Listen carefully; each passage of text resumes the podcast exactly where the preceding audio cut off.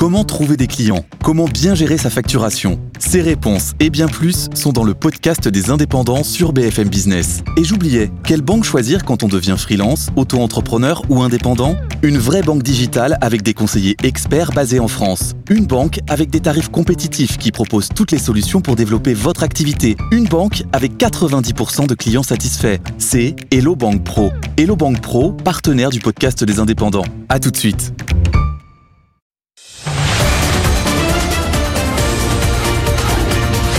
Good Morning Business.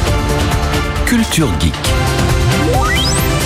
C'est vrai que l'intelligence artificielle est en train de bouleverser toute la donne économique, d'abord à commencer par la tech. Alors ce matin, je ne sais pas si c'est une très bonne idée, mais l'IA, l'IA qui nous, nous permet, permet en tout cas aux chercheurs de déterminer le, la date de votre mort. C'est ça, ouais, pardon, hein. je plombe un peu l'ambiance ce matin, Ah mais oui. ce sont des chercheurs danois En même qui temps, ont à mis long au terme, point. comme dirait Ken, ce seront tous morts. Euh, Exactement, à long terme on sera tous morts, mais là on a une estimation un petit peu plus précise puisque cette IA a été conçue pour donner eh bien, une idée très fine, on va dire une estimation très fine de la longévité d'une personne, une date à votre mort. Alors l'IA peut pas encore déterminer si vous allez vous faire renverser par un chauffard cet après-midi.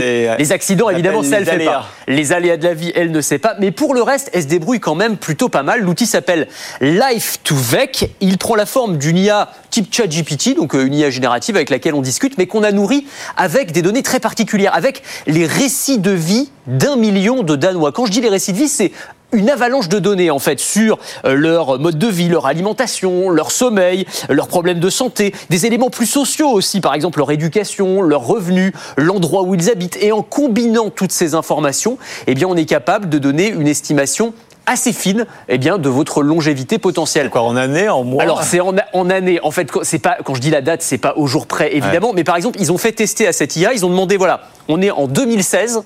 Qui sera encore vivant en 2020, dans 4 ans Sachant que bah, maintenant, on les a, ces données. On sait qui est vivant Ouais. et qui est mort, évi- évidemment. L'IA a eu bon dans près de 80% des cas. Ah, c'est effrayant. Donc c'est quand même un peu effrayant, ça fonctionne très très bien. Sauf si c'était que sur l'âge, je ne sais pas sur quoi c'était. Non, mais c'est vrai, vous avez raison. Mais enfin, quand même, disons que l'outil est plutôt pas mal. Là, ça a été publié dans la, la revue scientifique Nature. Alors, on n'y a pas encore accès dans sa version la plus aboutie. C'est réservé aux chercheurs, ne serait-ce que pour des questions euh, éthiques et juridiques, puisque bah, vous imaginez si, euh, je sais pas, des banques, des assurances pouvaient avoir accès à ce genre d'outils et pouvaient, par exemple, déterminer si vous obtenez un prêt en fonction de ça, ça pourrait quand même poser quelques problèmes. Pardon, je crois que je vous ai jamais posé cette question, mais quel est l'intérêt de votre chronique ce matin Parce que qui, Ouais. veut, qui veut connaître Pourquoi pas un compte à rebours pendant que vous y êtes Mais c'est vrai, vous avez raison. Alors c'est c'est une vraie question l'intérêt de cette technologie. Alors les promoteurs de cette technologie disent que en plus d'être un très bon outil de prédiction, ça pourrait être un outil de prévention au service de la santé parce qu'on va pouvoir se servir de ces outils. Faire mentir la machine. Ouais, exactement. Enfin, on va- en gros, on va essayer de vous convaincre de faire mentir la machine Ouais. en vous donnant une sorte d'électrochoc finalement. ouais. Bah, changer vos habitudes de vie tout simplement, prendre des traitements préventifs pour telle ou telle maladie. Ça me fait penser à un autre objet qui avait connu un gros succès sur les plateformes de financement participatif il y a quelques années. C'était une montre qui s'appelait la Ticker Watch. Donc elle vous donne l'heure, mais elle vous donne aussi juste en dessous il y a un compte à rebours vers votre mort. C'est terrible. Euh, Ça part d'un questionnaire que vous Ouais. remplissez, donc vous vos habitudes de vie. Et en fait, ils l'avaient surnommé cette montre la montre du bonheur parce qu'en gros leur objectif, l'objectif des créateurs de cette montre, c'était de vous faire profiter de chaque instant de la vie, Ouais, ouais. carpe diem, en vous rappelant que la mort arrive au bout. quoi. Ouais, c'est une belle philosophie. C'est hein. une belle philosophie, mais c'est un, peu macabre quand même. quoi. Bon, enfin, il y a toujours des exceptions. Hein. Je ne sais pas si la machine peut les détecter. On peut vivre très sainement et mourir jeune. Au fond, ça ne va pas dire grand-chose Ben, toujours. c'est tout le problème de ces outils. C'est-à-dire que les outils algorithmiques, c'est très bien, mais c'est des outils qui sont des outils statistiques. Vous Ouais. avez toujours l'exemple de celui qui fume trois paquets de cigarettes par jour et puis qui va vivre jusqu'à 100 ans, et celui qui fait du sport tous les jours qui va faire un AVC à 40 ans. Ça arrive évidemment. On ne peut pas euh, euh, euh, se fier à 100% à ces outils technologiques. Mais ce qui est intéressant, c'est que c'est pas le seul. C'est-à-dire qu'il y a plein de projets pour déterminer de manière la plus fine possible la longévité d'une personne. Des chercheurs de l'Institut Max Planck en Allemagne, par exemple, ont mis au point un test sanguin qui va chercher des centaines de biomarqueurs et qui est capable, avec un taux de fiabilité de 83%, de vous donner votre longévité à échéance de 10 ans. Ouais. C'est pas mal.